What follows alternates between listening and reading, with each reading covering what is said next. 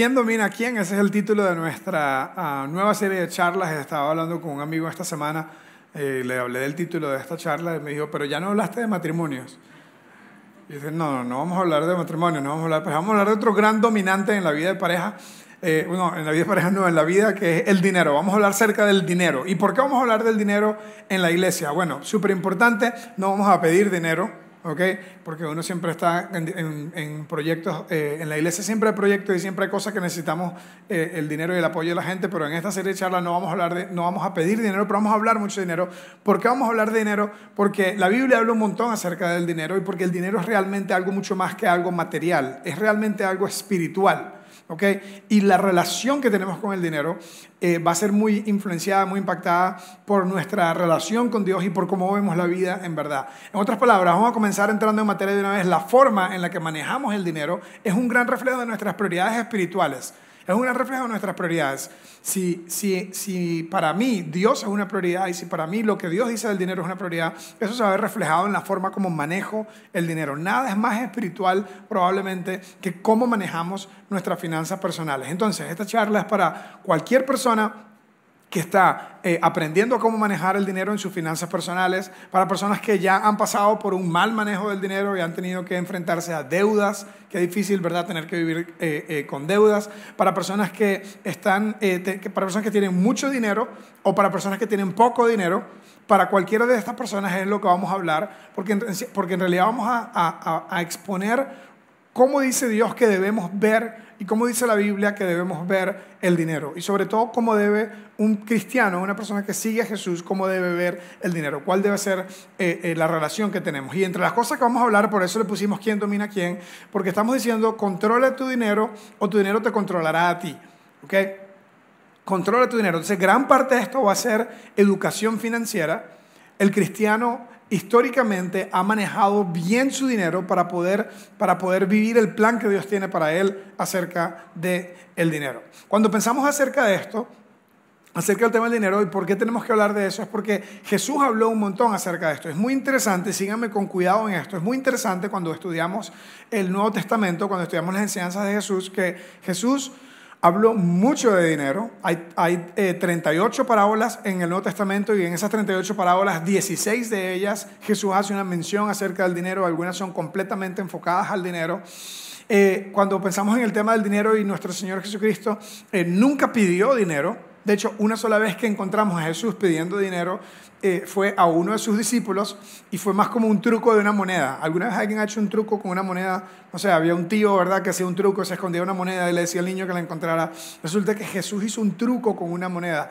Una vez estaba Jesús entrando a un lugar que estaban cobrando un impuesto y Jesús no tenía dinero y Pedro no tenía dinero, andaba con él, con sus discípulos y no sé, tal vez recuerdan la historia, Jesús mandó a Pedro al lago, a, un lugar a pescar y le dijo, vas a sacar un pescado, normalmente pescaban, pescaban con red, esta vez tuvo que pescar con una caña porque le mandó a sacar un pescado, un pez, y una vez que sacaron al pescado, una vez que sacaron al pez, el pez era un pescado, un cambio de nombre, un cambio de nombre importante, chiste de papá, ¿ok?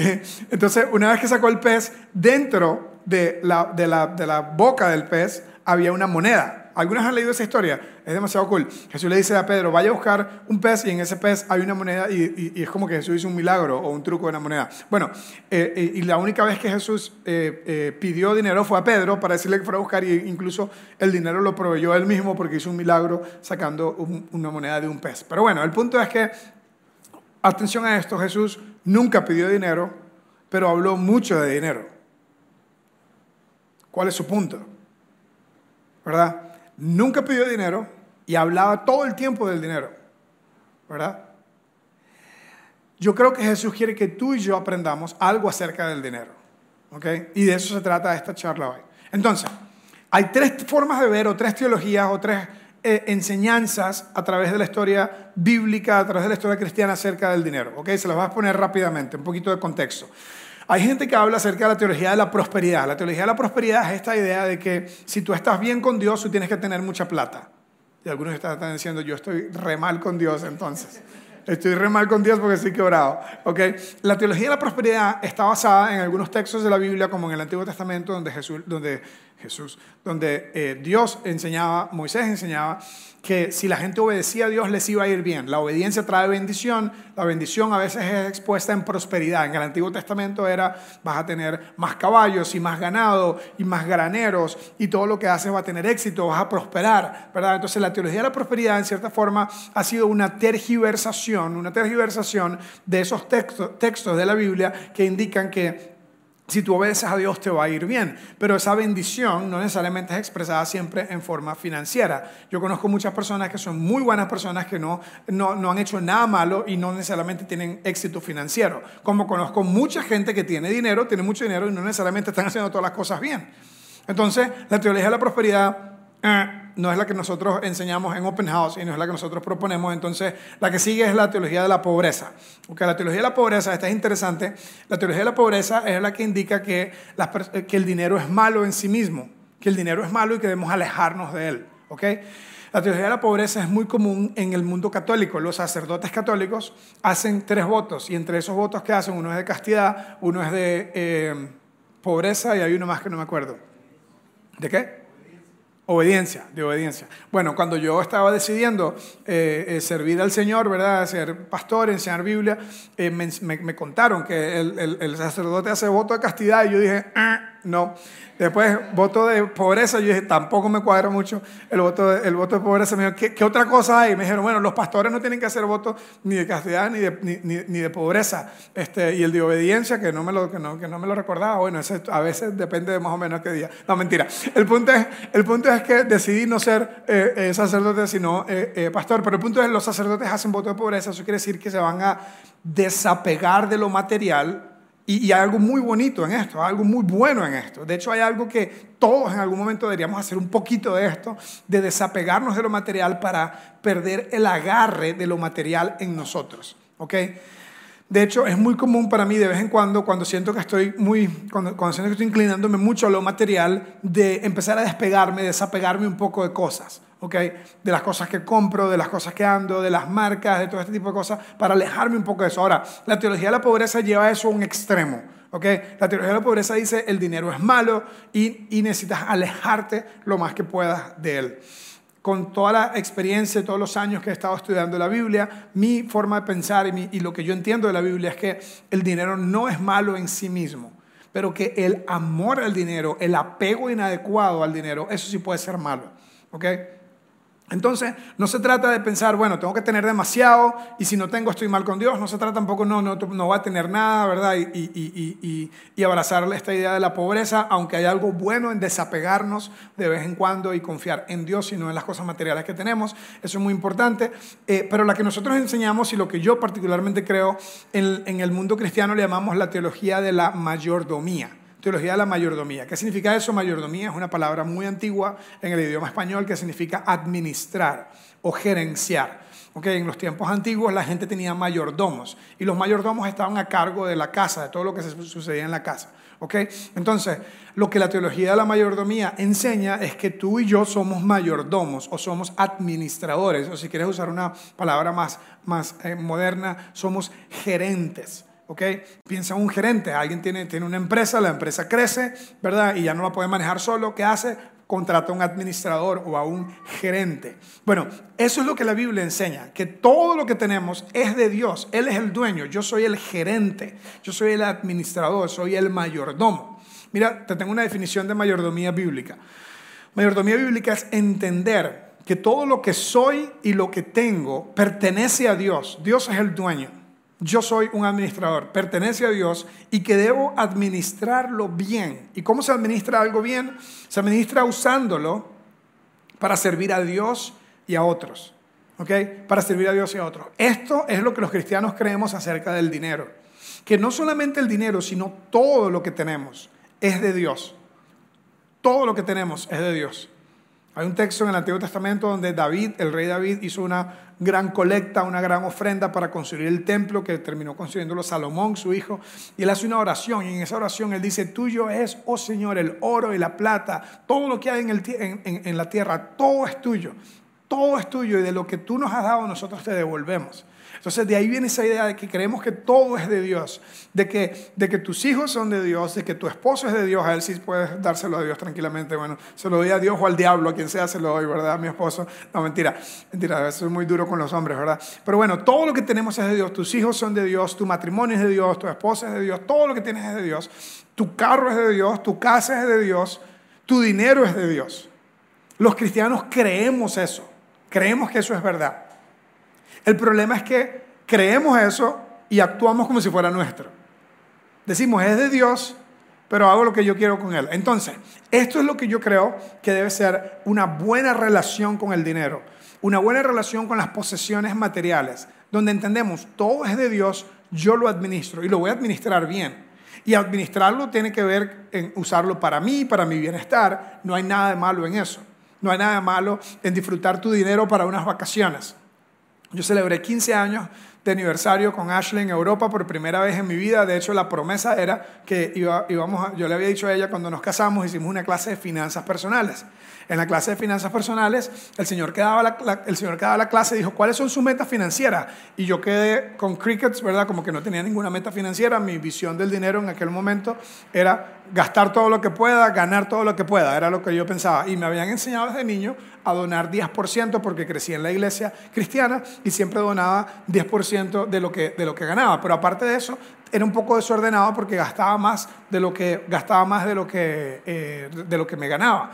Entonces tenía, no muy grandes, pero tenía ciertas deudas de tarjeta de crédito. Me voy a casar y uno de los consejeros me dice, tú no te puedes casar con deudas. Tienes que pagar todas tus deudas porque cuando tú te cases, la plata de tu mujer y, tu, y la plata tuya, la plata de tu esposa y la plata tuya va a ser una sola cuenta y este, tienes que, eh, no puedes llegar con deudas. Entonces me metí en una clase de finanzas personales. Y la primera cosa que dijeron fue, ¿cuáles son tus metas financieras? Cuando dijeron cuáles son tus metas financieras, yo no tenía ninguna y él puso una serie de metas, el, facilitador de la clase, puso una serie de metas que él había puesto y que había logrado. Y entre esas metas decía, 10 eh, eh, aniversario, viaje a Europa. Y yo dije, qué chivo a eso yo voy a hacer lo mismo. Entonces me copié la meta del MAE, ¿verdad? Y dije, cuando cumplamos 10 años, vamos para Europa. Bueno, cumplimos 10 años, hace 5 años, y no fuimos para Europa. Porque habíamos comprado casa y teníamos, gastamos un montón de plata además. Entonces, hace cinco años logré esa meta financiera tan bonita de poder ir a Europa dos semanas y no, y, no ir a Europa con, con, tarjetas de crédito, no ir a Europa con deuda, ¿okay? no, no usar el dinero, es una de las primeras cosas que hay que aprender en finanzas personales. Nunca, nunca comprar eh, nada que se devalúa eh, nunca gastar en nada que se devalúa en crédito a medida de lo posible. Pero bueno, entonces eh, eh, una meta financiera como poder, como poder ir a Europa, bienestar personal, tener un buen carro, tener unas buenas vacaciones, nada malo en eso, porque no creemos aquí en la teología de la pobreza, ¿ok? Pero la teología de la administración lo que indica es sí, administrarlo incluye tu bienestar, pero no se queda ahí. El dinero no puede ser algo solo para tu bienestar. Si el dinero es algo solo para tu bienestar, para ti y para los tuyos, vas a estar en cierta forma teniendo una, una visión del dinero que no es bíblica, o una forma muy clara teniendo una visión del dinero que no es bíblica, y eventualmente vas a estar saboteándote a ti mismo. Si todo se trata de ti, Jesús dijo, el que quiera ganar su vida la perderá. Las paradojas de Jesús por todos lados están, el último va a ser el primero. ¿Okay? Jesús está diciendo, si tú te enfocas solamente en ti, vas a perder todo. Estás tratando de ganar y ganar y ganar y vas a perder todo. Entonces la economía de Dios, las finanzas de Dios, la espiritualidad financiera de Dios nos lleva a pensar cómo estamos manejando nuestro dinero. Entonces, esta es materia importantísima. Si eso fuera una clase de la universidad, yo diría, esto va para el examen. Apréndanse esto de memoria. El mayordomo es el que piensa, todo pertenece a Dios y yo soy solo un administrador. ¿Por qué hablar de dinero en la iglesia? Porque Jesús, siguiente lámina, Jesús habló más de dinero que acerca, más acerca del dinero que el cielo. Jesús habló más del dinero acerca del dinero que la oración. Jesús habló más acerca del dinero que de adorar a Dios, ¿verdad? Que no creo que habló mucho de adorar a Dios, pero fijo lo hacía. El punto es, Jesús habló de 38 parábolas, 16 aparece eh, temas acerca del dinero. Es muy interesante porque la relación que Jesús tenía con el dinero fue muy buena. Como le dije hace unos minutos, él nunca pidió dinero, Nunca pidió dinero, pero hablaba mucho del dinero, lo que quiere decir que tiene algo que, tiene algo que quiere enseñarnos acerca del dinero. En algún momento Jesús dijo que es más difícil que un, eh, eh, un, camello pase por el ojo de una aguja que un rico entre al reino de los cielos. Entonces le dio a veces muy duro a los ricos, pero no estaba en contra de los ricos. No es que era socialista, estaba en contra del capitalismo, como alguna gente pretende decir. Todo el mundo reclama a Jesús, pero lo que Jesús está hablando está en otro, en otro nivel, en un nivel espiritual. Por eso yo creo que nuestra forma de ver el dinero es muy, muy, muy espiritual. Nada es más espiritual que cómo manejo mis finanzas personales. Y si tú eres cristiano, tu, cristianismo, tu creencia, tu espiritualidad debe verse reflejada también en cómo manejas el dinero. Entonces, algunas de las cosas que vamos a hablar, número uno, vamos a hablar en las próximas dos semanas de controla tu dinero o tu dinero te va a controlar a ti. Nadie puede servir a dos señores, dijo el Señor. Hoy vamos a hablar un poquito más de eso. La segunda cosa que vamos a aprender juntos es el dinero revela las prioridades de tu corazón. Jesús dijo, donde está tu tesoro, allí estará tu corazón. ¿Okay? El dinero revela las prioridades de tu corazón. ¿Okay? El dinero es algo espiritual, porque en lo que yo gasto el dinero refleja cuál es la cosa importante para mí. ¿Okay? Yo amo a mi esposa y por eso gasto dinero en mi esposa. Donde está mi corazón, ahí, ahí está mi tesoro, ahí va mi dinero. ¿Okay?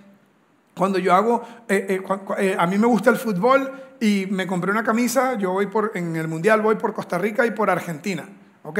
Vamos a ver cuál de los dos se nos, da, ¿verdad? Por Venezuela no voy porque por razones obvias, todos sabemos por qué no voy para... yo no sé si soy el único loco que está ya listo para la fiebre del Mundial, pero bueno, lo cierto es que me compré una camisa argentina y obviamente tenía que ser una camisa original porque es la nueva, la que están usando, ¿verdad? El logo de Adidas, resulta que el logo de Adidas tiene las tres cosas del logo, pero no la palabra Adidas. O sea, demasiado polo comprarse una camisa que diga Adidas, una camisa Adidas que diga Adidas. Nada que ver, hay que tener la nueva que no dice Adidas. O sea, no entiendo. Simplemente formas de, pedirle, de, sacarle plata a uno. Lo cierto es que como a mí me gusta el equipo de Argentina, gasto en el equipo de Argentina y me compré la camisa nueva de Argentina. El, el, donde está tu corazón, ahí está tu tesoro. Igualmente contigo. Y si tu cuenta de banco, si, si yo reviso, y no lo voy a hacer, ¿verdad? Si alguien revisa tu estado financiero, tu estado de cuenta, y lo único que están son gastos en mí, en mí, en mí, en mí, en mi familia, en mis cosas, y no hay nada, no hay ninguna categoría que refleja a Dios y a otros, entonces tal vez en cierta forma hoy tenemos algo que aprender acerca de cómo ve Dios el dinero. Entonces número uno, el dinero revela las prioridades de nuestro corazón. Donde está nuestro corazón, ahí va a estar nuestro dinero o nuestro tesoro. Y tres, otra cosa que vamos a estar aprendiendo es, el dinero no es el significado de la vida, pero puede agregar significado a tu vida. El dinero puede agregar significado a tu vida, pero no es el significado de la vida. Entonces, estas tres cosas van a ser nuestro marco conceptual para cómo un creyente debe ver el dinero. La próxima semana va a ser full práctico en manejo de finanzas personales. Así que si conoces a alguien que está endeudado, que tiene 27 tarjetas de crédito, que tiene en deuda hasta, que pidió en crédito hasta la esposa o no sé, que tiene todo, todo, que tiene una vida financiera muy desordenada, la próxima semana voy a invitar a un experto en finanzas personales. De hecho, este tipo escribió un libro acerca de cómo utilizar los aguinaldos, ¿verdad? Porque todo el mundo tiene los aguinaldos obviamente pregastados, ¿verdad? Entonces, él está súper enfocado en enseñar finanzas personales y creo que va a ser muy útil para todo el mundo. Pero hoy se trata de poner el marco conceptual bíblico de cómo tú y yo debemos ver el dinero. Entonces, para hacer esto, vamos a estudiar un texto de la Biblia, una parábola o una historia de la Biblia, donde donde vamos a ver cómo Jesús enseña acerca del tema de, las finanzas y acerca del tema del dinero y de cómo estos tres puntos que les acabo de dar, incluyendo este, que el dinero puede agregar significado a tu vida, pero no es el significado de tu vida, Jesús habla un montón acerca de eso, ¿ok? La forma como Jesús enseñaba era en historias, en fábulas. La Biblia le llama esto parábolas. Las parábolas son historias que no son necesariamente reales, son ficticias, son historias inventadas. Es como cuando a uno le enseñaban la historia de eh, el, conejo y la tortuga, ¿verdad? Para, hablar de quién, va, de quién va muy rápido versus quién va lento, pero con precisión, ¿verdad? De la misma forma como aprendíamos cuando, cuando éramos niños, Jesús enseñaba a los adultos. A mí me parece que es una forma maravillosa de enseñar contando historias. Entonces vamos a estudiar una historia que Jesús cuenta para ilustrar lo que estamos hablando de la espiritualidad del dinero y cómo un cristiano debe ver el dinero y las finanzas personales. Entonces, está en el libro de Lucas, capítulo 16, y dice así. Jesús contó la siguiente historia a sus discípulos. Había cierto hombre, una historia, otra vez una parábola, había cierto hombre rico, está Jesús hablando de dinero, había cierto hombre rico que tenía tanto dinero que tenía un administrador que manejaba sus negocios. Un día le llegó la noticia que el administrador estaba malgastando el dinero de su patrón. Entonces, otra vez, aquí está la mejor historia, la mejor forma de entender lo que estamos tratando de hablar acerca de mayordomía bíblica. Había un hombre que tenía mucho dinero, probablemente en una hacienda, de hecho por el contexto nos damos cuenta que tenía una hacienda donde producían aceite de oliva, producían trigo, producían diferentes cosas. Otra vez, los detalles de la historia no nos importan tanto porque la historia es inventada, como el conejo y la, y la tortuga, ¿verdad? Entonces Jesús inventa una historia porque tiene una moraleja, porque tiene un punto. Entonces Jesús dice, había un hombre rico que tenía una hacienda, tenía mucho dinero y tenía tanto dinero, tanta plata que tuvo que contratar a alguien para que le manejara su dinero, ¿verdad? Como cuando tú empiezas un negocio y empieza a crecer y que dice, ok, ya el negocio va creciendo, ahora necesito un administrador, tal cual. Él puso un administrador, pero su administrador andaba malgastando la plata de su jefe, ¿verdad? Eso es lo que está diciendo Jesús, ve lo que dice el siguiente texto. Entonces el patrón lo llamó y le dijo, ¿qué es esto que oigo acerca de, de ti? Prepara un informe final porque voy a despedirte. Entonces lo despiden, pero le dan dos semanas de preaviso para que prepare y arregle las cosas, ¿verdad? Entonces ve lo que dice el siguiente texto. El administrador pensó, el, el, el, muchacho en la historia que está encargado, el mayordomo, el administrador pensó, ¿y ahora qué haré? Mi jefe me ha despedido. No tengo fuerzas para cavar zanjas, y cavar zanjas era lo que, hacen en la, lo que hacían hace dos mil años Ahorita hay máquinas que hacen esto, ¿verdad? Pero en aquel tiempo en la agricultura se, se cavaban zanjas, ¿verdad? Para poner la semilla. Y entonces en la historia Jesús, que es un maestro de la comunicación y del storytelling, dice, en la historia Jesús nos demuestra a un mayordomo que era un blandengue, era un flacucho que no tenía fuerza.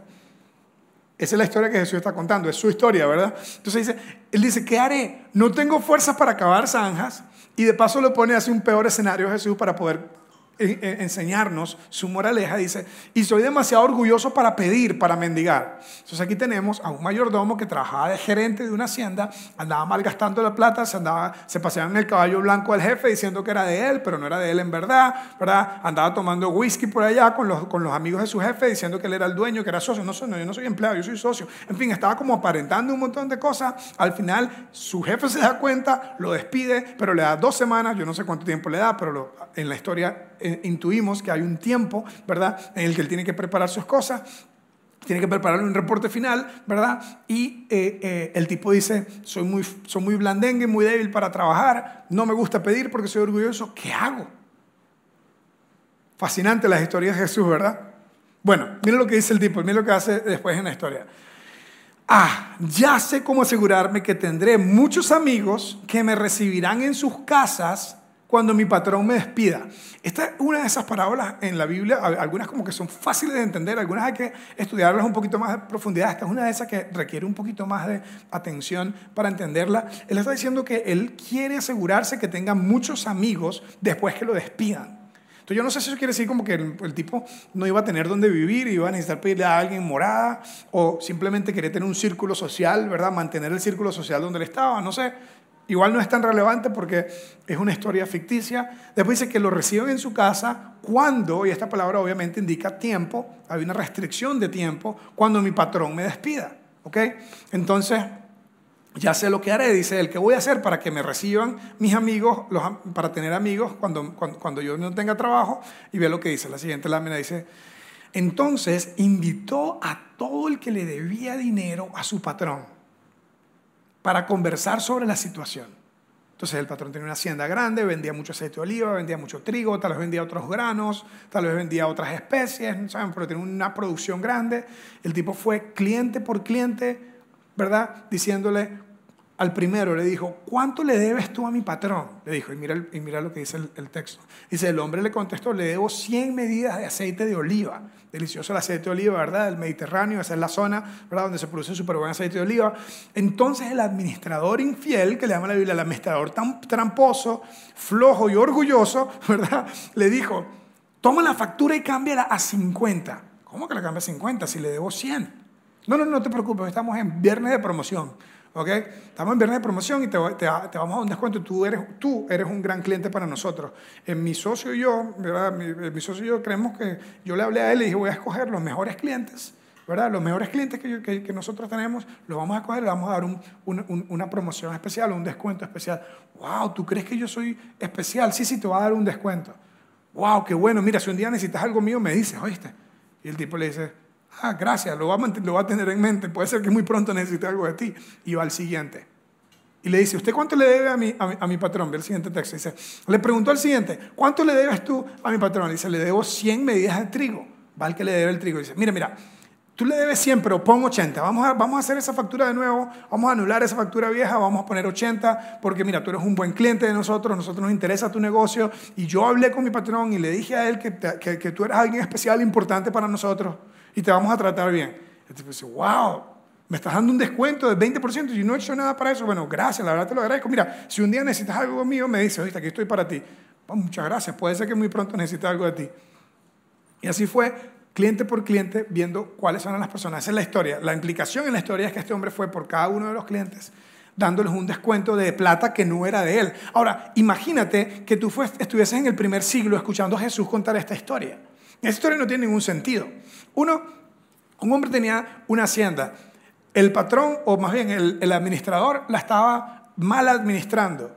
Lo echan, pero antes que lo echen le pide cuentas. Y mientras le pide cuentas, en lugar de reconocer y confesar y decirle, ¿sabes qué? He estado mal gastando tu dinero, quiero hacer la cosa bien, dame otra oportunidad. El tipo va y hace una trampa, hace corrupción y le da descuentos de facturas a todo el que le debe algo a su jefe para que cuando lo echen, porque él sabe que lo van a echar, para que cuando lo echen, él pueda tener amistades con ellos y poder tener una buena red de networking y poder buscar otro trabajo qué sé yo, estar bien con este grupo de personas. Malísimo, ¿verdad? Pues la historia se pone peor cuando en la historia, mira lo que sucede. El hombre rico, en la historia, el patrón de la hacienda, tuvo que admirar a este pícaro deshonesto por su astucia. O sea, lo que esto quiere decir realmente es que Jesús está contando este cuento y dice, el patrón no vino y felicitó al, muchacho. Al muchacho ese que vino hizo toda esa trampa, que andaba malgastando la plata, andaba paseando en el caballo blanco del jefe. Y de paso, el patrón vino y cuando se dio cuenta, en lugar de regañarlo, no lo felicitó. Eso es exactamente lo que está pasando aquí, la gente. Lo felicitó porque actuó, aunque es deshonesto y pícaro, actuó con astucia. Esa palabra es clave. No es una palabra mala necesariamente. Actuó con inteligencia. Actuó conectando los puntos. Me echaron. Ya no tengo trabajo aquí. Me queda corto tiempo. Mejor utilizo bien el tiempo que tengo para estar bien después. ¿Sí me están siguiendo hasta ahora? ¿Vamos bien?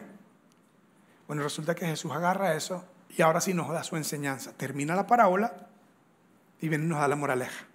Y ve lo que dice. La verdad es que los hijos de este mundo, y cada vez que la Biblia habla de este mundo, se refiere a algo temporal. ¿Ok? Algo temporal. Los hijos de este mundo, este mundo es temporal, este mundo va a pasar y tenemos una eternidad, ¿verdad? Que no sabemos cómo es, pero creemos que hay una eternidad, que hay algo más. Los hijos de este mundo son más astutos, aquí está nuestra palabra otra vez, más astutos que los hijos de la luz. Y los hijos de la luz en aquel caso eran los judíos, los que estaban siguiendo a Dios, los que estaban siguiendo, esperando al Mesías, los que estaban como con una buena relación con Dios. Hoy, hoy serían los que estamos siguiendo a Jesucristo, los que estamos siguiendo al Señor, los que tenemos fe. los que creemos que el mundo no es todo lo que hay. Entonces hay dos personas, hay dos tipos de personas en esta parábola. Los hijos de este mundo y los hijos de la luz. Los hijos de este mundo, la frase de este mundo tiene que ver con temporal. La gente que piensa que lo único que veo y que lo único que existe es lo que veo, que lo, que lo real es lo tangible. ¿ok? Este tipo de personas que creen que este mundo es lo único que tenemos, que no hay un más allá, que no hay una eternidad, usualmente están viviendo una vida enfocada en lo material y enfocada en el disfrute y enfocada en sacarle el jugo a la vida porque esta vida es lo único que hay. Luego hay los hijos de la luz, que somos los creyentes que creemos que Dios es como un gran, es como un gran cuentacuentos, que hay una gran historia, un gran drama que Dios está escribiendo y que tú y yo no somos los autores de la historia, tú y yo somos participantes en la historia y tenemos un propósito. Pero Él es el autor y Él está escribiendo esa historia y tiene un propósito para cada uno de nosotros. Los hijos de la luz creemos que esta vida es un regalo de Dios y que, es un, y que tenemos un propósito que tenemos que cumplir en esta vida. Y que, va, y que nuestra vida un día se va a terminar cuando hayamos cumplido ese propósito que Dios tiene para nosotros y que vamos a darle cuentas a Dios. Eso es lo que queremos los cristianos.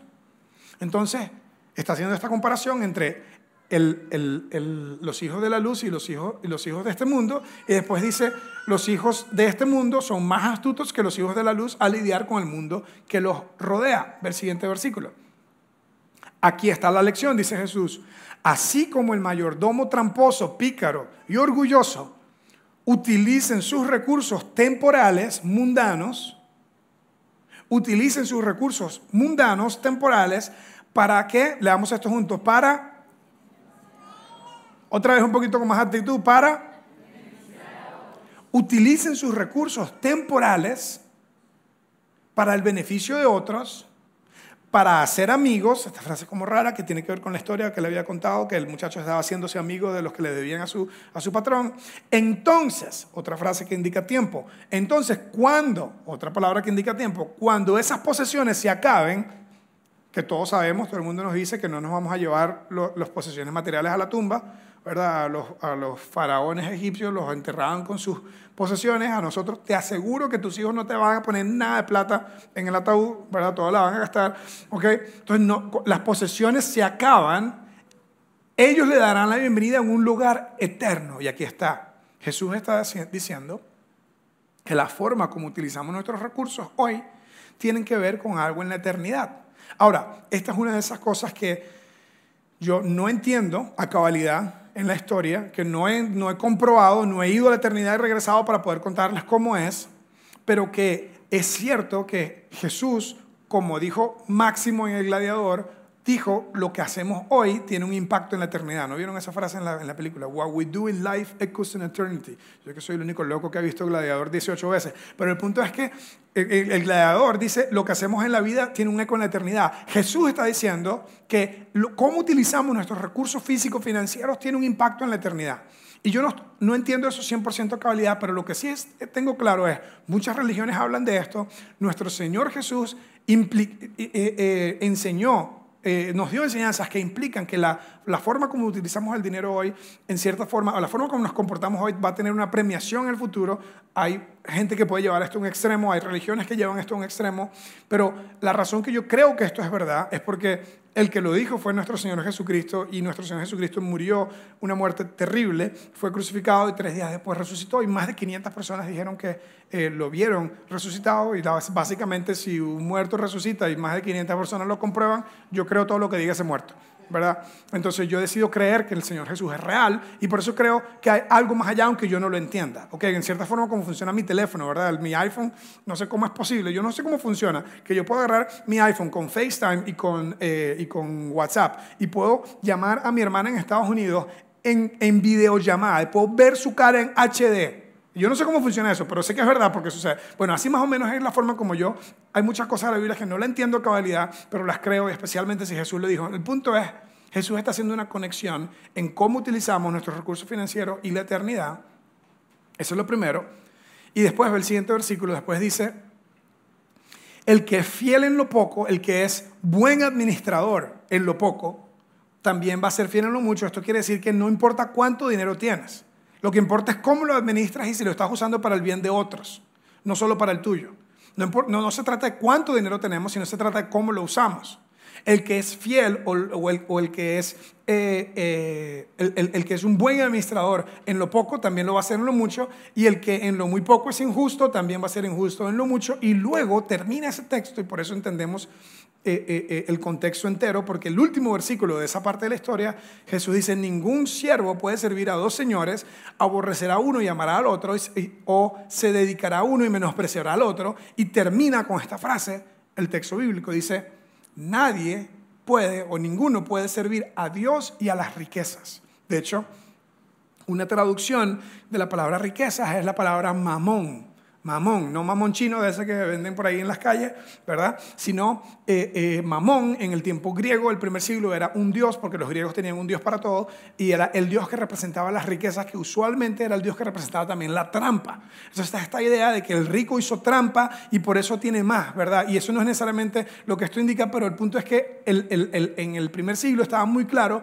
que había un dios que te generaba riqueza ¿verdad? Y Jesús dice, no pueden ustedes estar pensando en, servir a ese Dios, es como que le está haciendo un juego de palabras y está diciendo, ustedes son siervos de Dios ustedes son siervos de Mamón, ¿ok? Pero si tú andas siempre pensando en dinero, en dinero, en dinero, en otras palabras, Jesús está diciendo, sácate ese mamón de la cabeza y de, servir al dinero y sirve a Dios, ¿ok?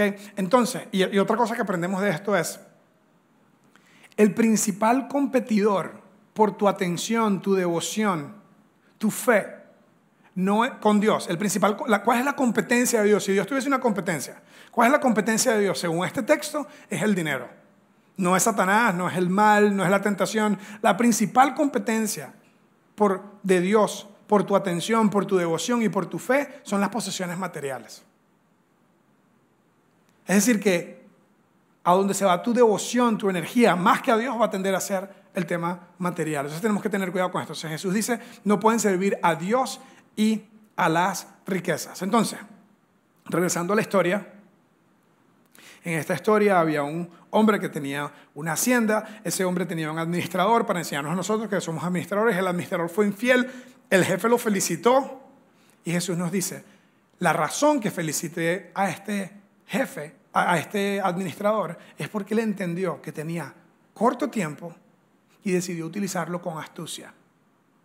Utilizó el corto tiempo, las posesiones materiales que tienen con astucia para no llegarle a, para, cuidar bien su futuro. Jesús está diciendo, tú y yo tenemos corto tiempo, aunque pensamos que vamos a vivir para siempre, no vamos a vivir para siempre, tenemos un capítulo en esta vida donde Dios nos ha puesto con un propósito y se va a cumplir ese propósito. Y si mientras nosotros estamos viviendo esta vida, nuestro propósito es solamente para mí y para mí, para acumular y para lograr más, y no para beneficiar a otros, para servir a Dios y a otros, Jesús está diciendo, no está siendo astuto, no está siendo un administrador inteligente.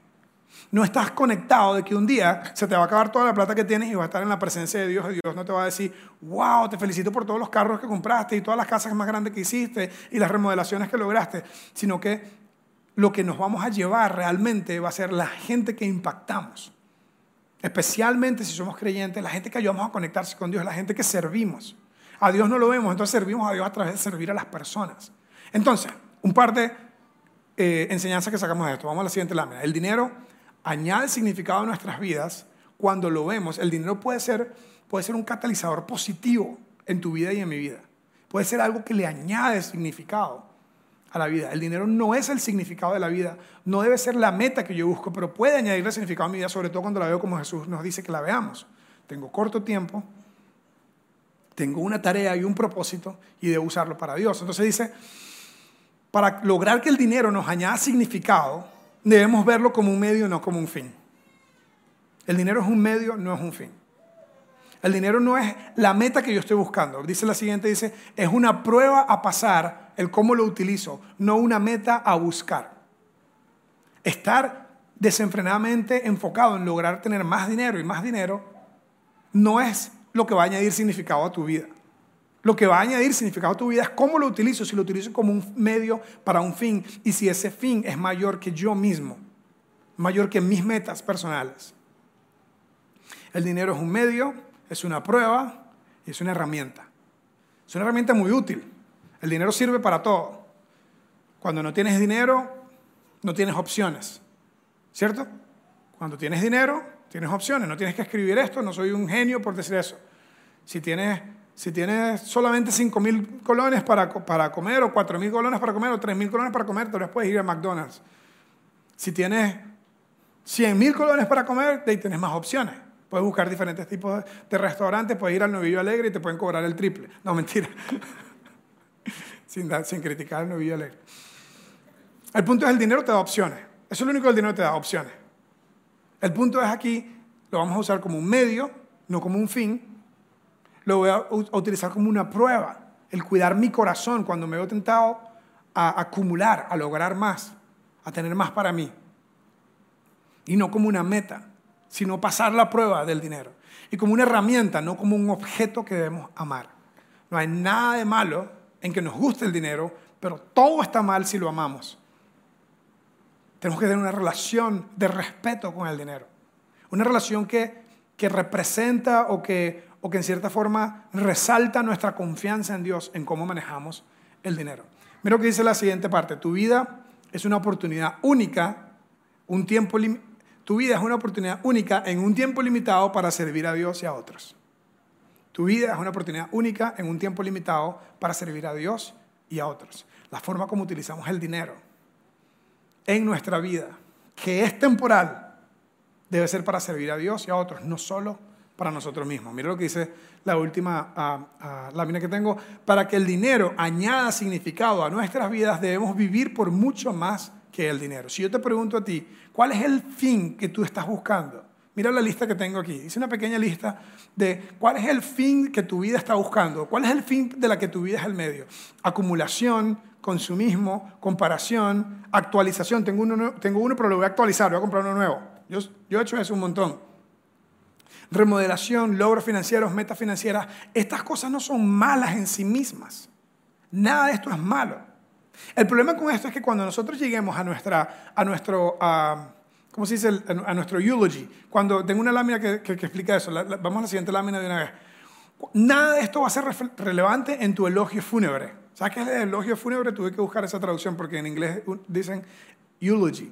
El discurso que da la gente el día de tu funeral. Que tú no estás ahí. O sea, está tu cuerpo, pero no estás tú. Nadie habla, esta persona acumuló demasiado. O sea, ¿sabes qué fue lo que me gustaba a mí de él? Que él siempre andaba diciendo, mi casa va a ser más grande que la del vecino. Que él siempre decía, no, Beteo, yo tengo que tener un carro más rápido y un carro mejor. O nunca andaba diciendo, mire, yo compro ropa y compro cosas que son mejores que las del otro. Nadie habla de eso. Esa lista que les dije hace un rato, acumular, remodelar, lograr, nadie habla de eso el día de nuestro funeral. El día de nuestro funeral la gente habla del impacto que tú tuviste en ellos si fuiste una persona servicial, si fuiste una persona que ayudaba a otros. Yo creo que lo que Jesús nos está diciendo es que para que nuestra vida tenga verdadero significado, no podemos vivir enfocados en el dinero.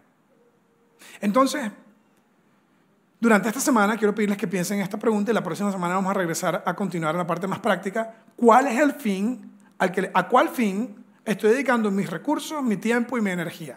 ¿A cuál fin estoy dedicando mis recursos, mi tiempo y mi energía?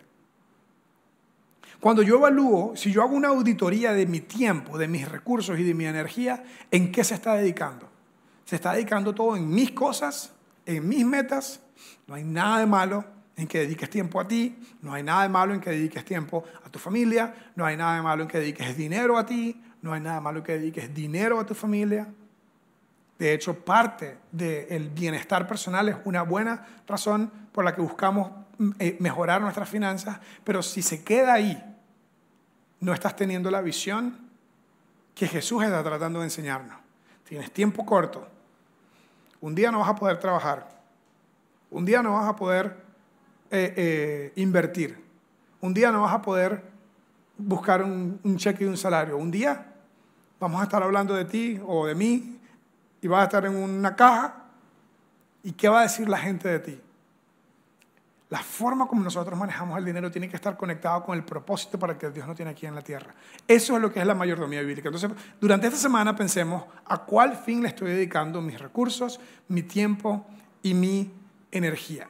Esa va a ser la pregunta de reflexión durante esta semana. Y mi oración, mi oración por ti, mi oración por cada uno de nosotros, es que ojalá que cada uno de ustedes pueda lograr más tener más dinero, que puedan ganar más dinero, que puedan ahorrar más dinero, que puedan invertir más y mejor, pero que nunca, nunca, nunca dejen ganarse por la, por, por la avaricia y que siempre estén pensando que el dinero es un medio, es una prueba y es una herramienta. Es un medio para el fin, que el fin es bendecir nosotros mismos, pero también a otros. Es una prueba de dónde está nuestra espiritualidad y dónde está nuestra fe realmente. Es una herramienta para usarla para bendecir a los demás. Ganar más, perfecto, nada de malo en eso. Ahorrar más, invertir más, nada malo en eso. Pero si el único fin eres tú mismo, tal vez Dios está diciendo, no entiendes que un día no vas a poder trabajar, no vas a poder ganar y vas a tener que dar cuentas de cómo utilizaste tu dinero. Entonces, que Dios nos ayude a ser un grupo de personas que ven el dinero como algo espiritual y no como algo material. que utilicen el dinero no solamente para nosotros, sino también para bendecir a otros. Y si lo hacemos así, estaremos siendo buenos mayordomos. Vamos a cerrar con una oración. No se pierdan la próxima semana. Vamos a hablar de presupuesto, vamos a hablar de deuda, vamos a hablar de aguinaldo, vamos a hablar de cómo ayudarles a tener muy buenas finanzas personales, porque el cristiano tiene que tener buenas finanzas personales para poder cumplir el propósito de ser de bendición para otros. Oremos. Señor, te doy gracias por tu palabra que nos alumbra, nos enseña, nos guía. Gracias que eh, nos enseñas en historias, en parábolas, nos enseñas en verdades, a veces nos confrontas. Te pido por la persona que está adicta a comprar. Te pido por la persona que está siempre comparándose y queriendo tener más y no está satisfecha con lo que tiene. Te pido por la persona que está aún y tal vez en necesidad. Que tú tengas algo para cada uno de nosotros los que estamos en este lugar. Ayúdanos a ver el dinero como un medio para un fin, como una prueba de nuestra fe, como una herramienta para bendecir a los demás. Ayúdanos a no amar el dinero, a tener una relación saludable con el dinero para poder traer gloria, honra a ti, para que cuando tú veas cómo manejamos nuestras finanzas personales tengas una sonrisa en la cara, porque no se trata de nosotros, se trata de ti, se trata de otros. Ayúdanos a vivir de esta manera en el nombre de Jesús. Amén. Muchas gracias por ser parte de Open House, por ser parte de esta familia. Nos quedan pocos servicios en el resto del año. No se pierdan la próxima semana y luego tenemos tres más de Navidad. Dios me los bendiga, que tengan un feliz domingo.